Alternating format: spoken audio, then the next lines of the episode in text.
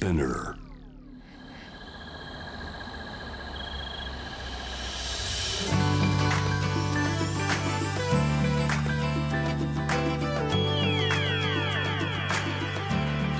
ENEOS 4 Hour Earth One by One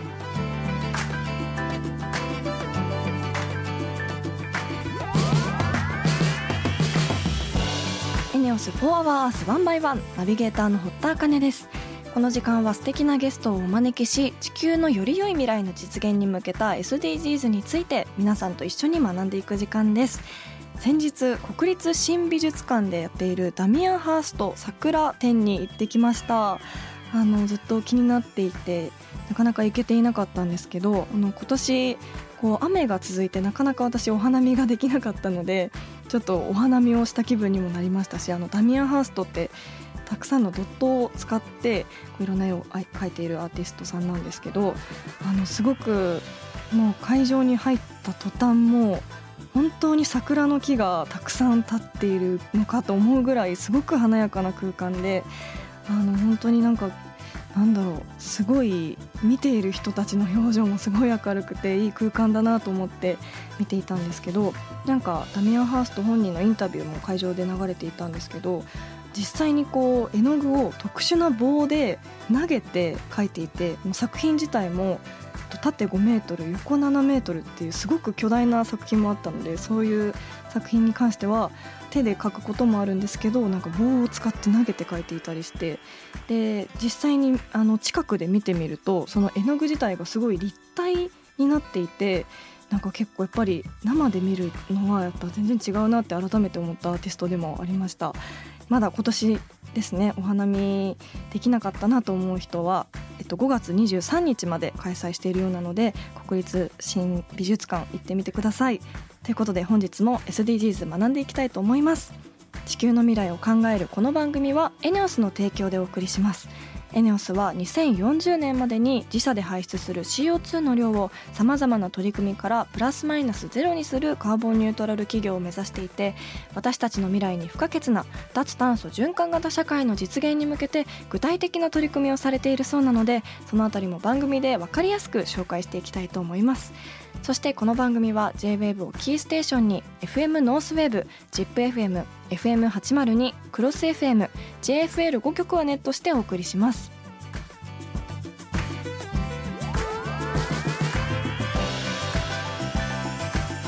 エネオス4 Hour Earth One by One This program is brought to you by エネオス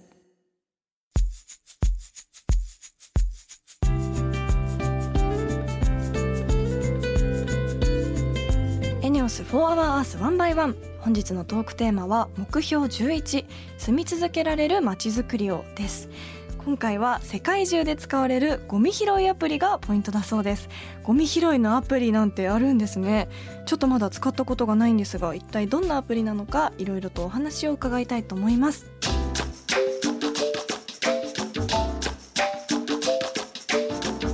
エネオス4 Hour Earth One by One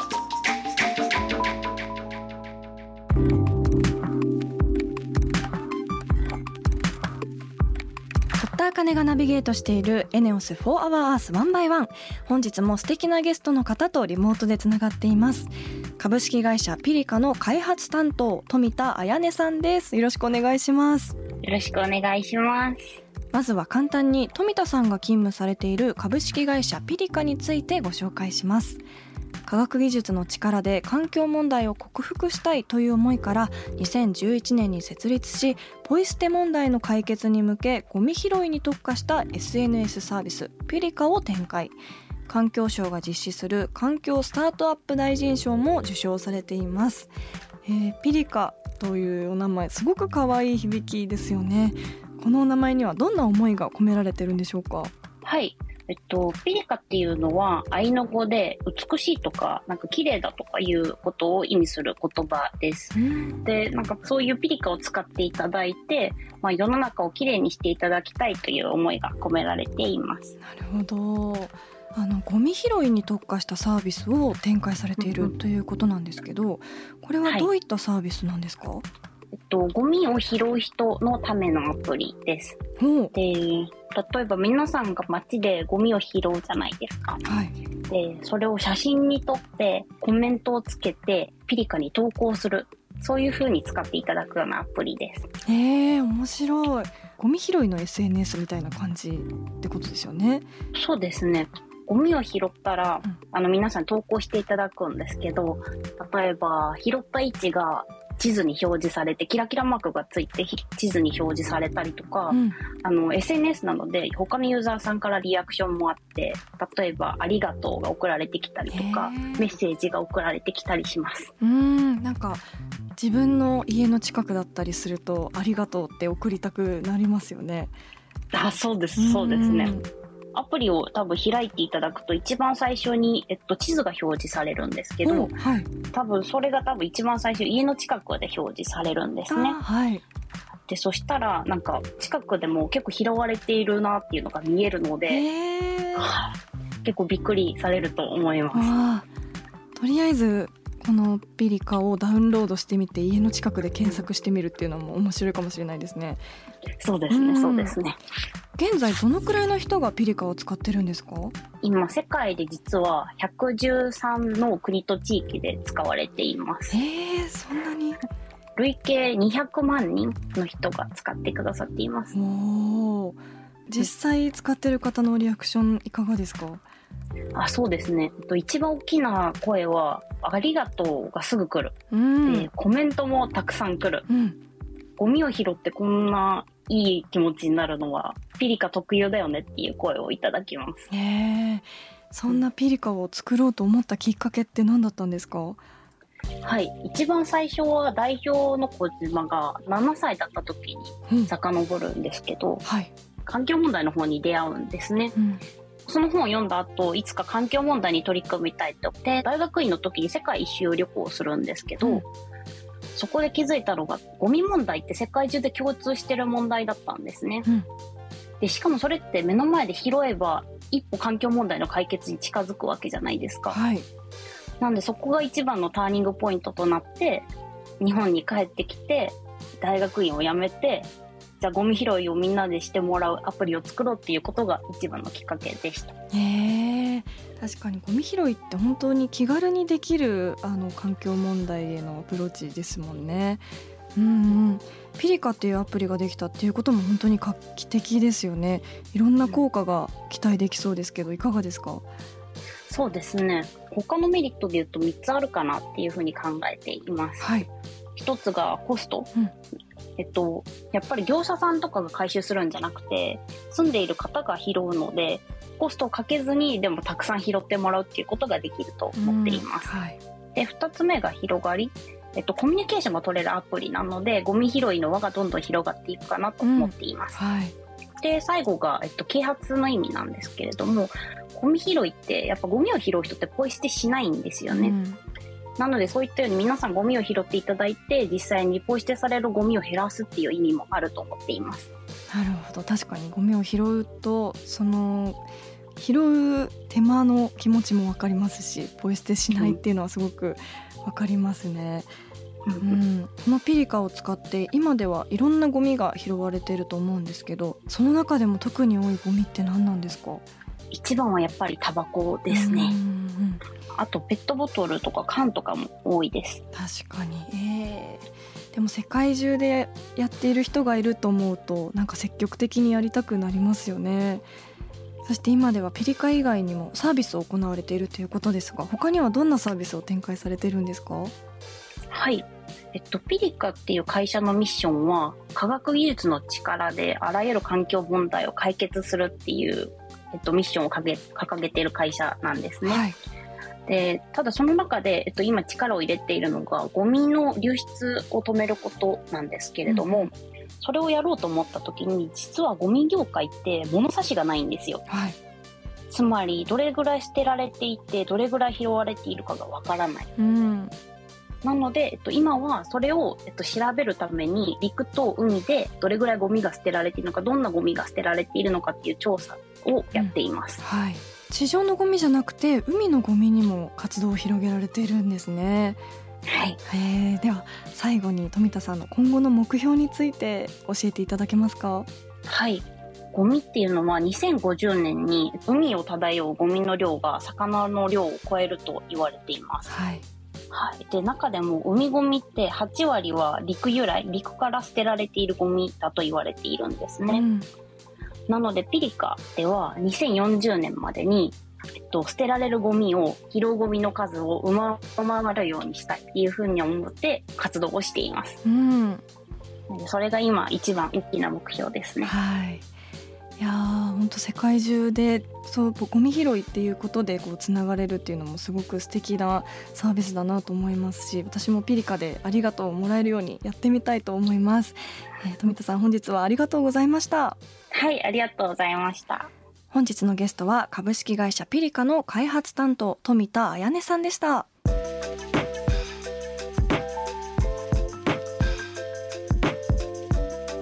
エネオス4 Hour Earth One by One.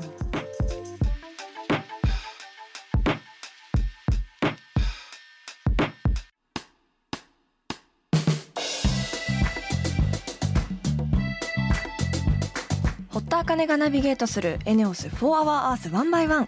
ここからはエネオス SDGs ステーションのお時間です。今月のテーマは日々注目が集まるモビリティシェアです。今週はこのテーマに関するエネオスの取り組みについていろいろとお話を伺いたいと思います。ということでエネオスの川端さんよろしくお願いします。よろしくお願いします。そして澤田さんよろしくお願いします。はいよろしくお願いいたします。ではまずは簡単にそれぞれの自己紹介をお願いしますはい。エネオスカーシェア事業の企画それから運営などを担当してます。新規事業デザイン部モビリティ1グループの川端と申します。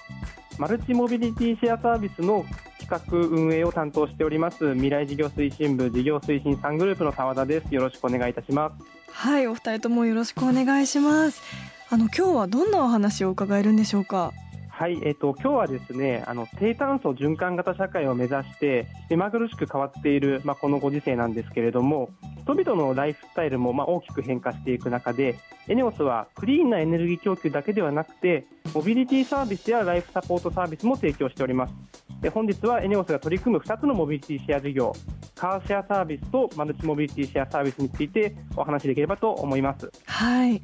あのエネオスがモビリティシェア事業に取り組む理由って何なんでしょうか？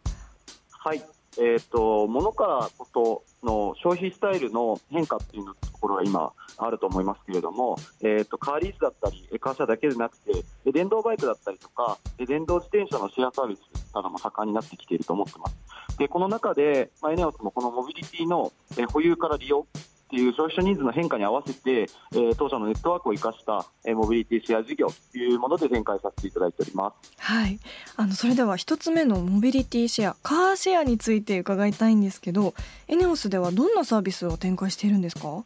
エネオスではですね、エネオスカーシェアというブランドで、広島、それから横浜でサービスを行っております。はい、えー、カーシェアは車の維持費がかからなくて、かつ使いたいときに予約して24時間365日利用ができるサービスになっています。えーと、レンタカーとはちょっと違ってましてあの短時間からでも利用できるというところが、えー、ポイントになっております。うん。カーシェア私も頻繁に使うんですけど本当に便利であの大好きなサービスです。あのエネオスカーシェアにはどんな特徴があるんですか？ネオスカーシェアはですね、あの料金は、えー、業界最大手の、えー、企業さんがやっているようなものとほぼ同等のレベルでして、あの15分220円から利用できて、えー、長時間の割引も効くようなサービスになってます。うんはい、先ほど申し上げた通りで、まあ、レンタカーと比べて、カーシェアは手軽で、えー、利便性も高い。えー、とまた、発着、利用の開始終了については、所定の駐車場だけではなくて、コインパーキングだったりとか、えサービスステーション、ガソリンスタンドでも、え利用が可能になっています。またあのエネオスカーシェアの特徴としては利用者が使う場所までスタッフが車を運ぶデリバリーサービスというものも実施しております。えー、デリバリーサービス初めて聞きました。いいですね。あの今現在ではどれくらいの人が利用されているんですか？はい、会員数はですね3月末時点で約1万2000名あの広島で7000名それから横浜で5000名程度の方にご利用いただいております。あもうそんなにいるんですね。今後もさらに利用者が増えそうですけど今後どんな展開を考えられているんですか？2030年に向けてますますやっぱり所有から利用っていうところの消費者のニーズのシフトが進んでいくので利用者については増えていくというところで考えております、うん、まずはですね今サービス展開している広島、それから横浜で利用いただいている会員様の声をしっかり聞きながらサービス充実というところそれから拡大というところで考えていきたいと思っております。はい。それではあの2つ目のマルチモビリティシェアサービスについて伺いたいんですけどこれはどういったサービスなんでしょうか？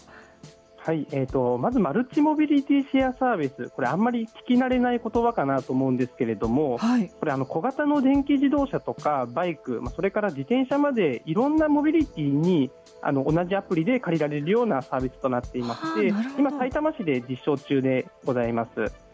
で未来事業推進部は未来を見据えて低炭素循環型社会に貢献する技術を活用した新規事業の創出に取り組んでいるんですけれども、まあ、その一つとしてあの昨年から埼玉市と、まあ、タッグを組みましてマルチモビリティシェアサービスが、まあ、移動の利便性と環境負荷の低減これを両立できるかどうかというような検証をしております。なるほど。その埼玉市と取り組まれているマルチモビリティシェアサービスの特徴は何なんですか？はい、えっと、特徴ですが、まずさまざまなモビリティを用意しておりますので、まあ、多様な移動ニーズに対応できるという特徴がございます。うん、またあの、どこでも乗れて、どこでも返せるというワンウェイ型のサービスを提供しておりますので、例えばあの荷物が増えた時だけ、まあ、車に乗りたいよとか、あるいはここから駅までの移動手段が欲しいなみたいな、そういったニーズにも応えることができますし、まあ、結果としてま走行距離も減りますし、まあ、移動の効率化とか CO2 の削減とかそういうところにもつながるのかなというふうに思っております。あ気になります。あの今後マルチモビリティシェアサービスもどんどん広げていく予定なんですか？そうですねあのまずはあのユーザーの利用機会を増やしてまずはあの EV の電気自動車の車両を足元では3倍に増やしたりですとかあとあの EV バイクのシェアサービス、まあ、これを実際に実現するために、まあ、国内のバイクメーカーと、まあ、バッテリーシェアをする、まあ、ガチャコという会社を作ったりとかしております。まあ、我々あの低炭素循環型社会が実現した未来社会においてあこれいいよねっていうサービスを、まあ、エネオスが提供できるように足元できることから取り組んでいきたいと思っております。はい。いや日本中にあるエネオスのサービスステーションを起点にしていろいろなモビリティのシェアサービスが広がっていくのを楽しみにしています。本日はエネオスの川端さんありがとうございました。ありがとうございました。澤田さんもありがとうございました。ありがとうございました。エネオス4 Hour Earth one by one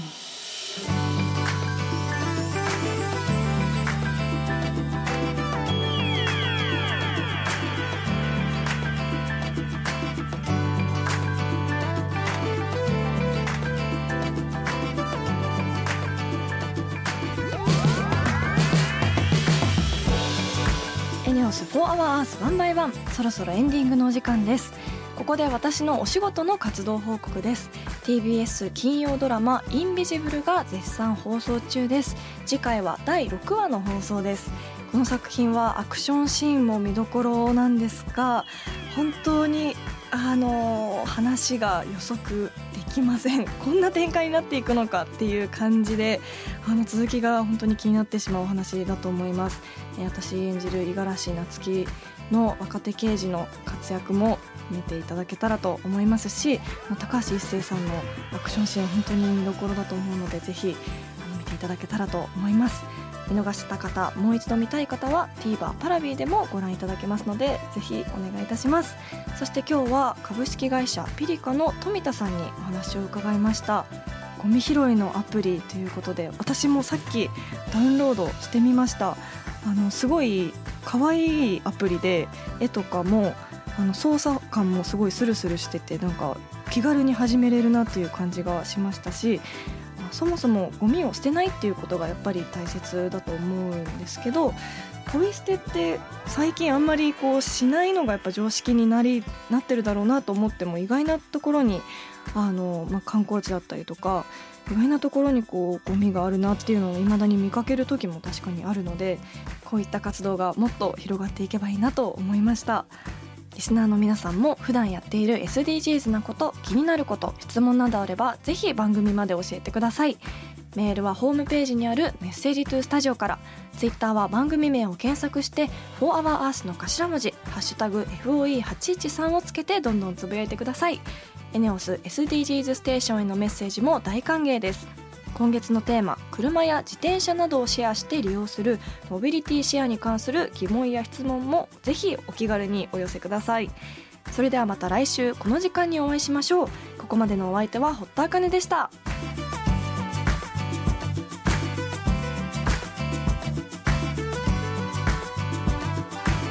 エネオス4 Hour Earth One by One. This program was brought to you by エネオス。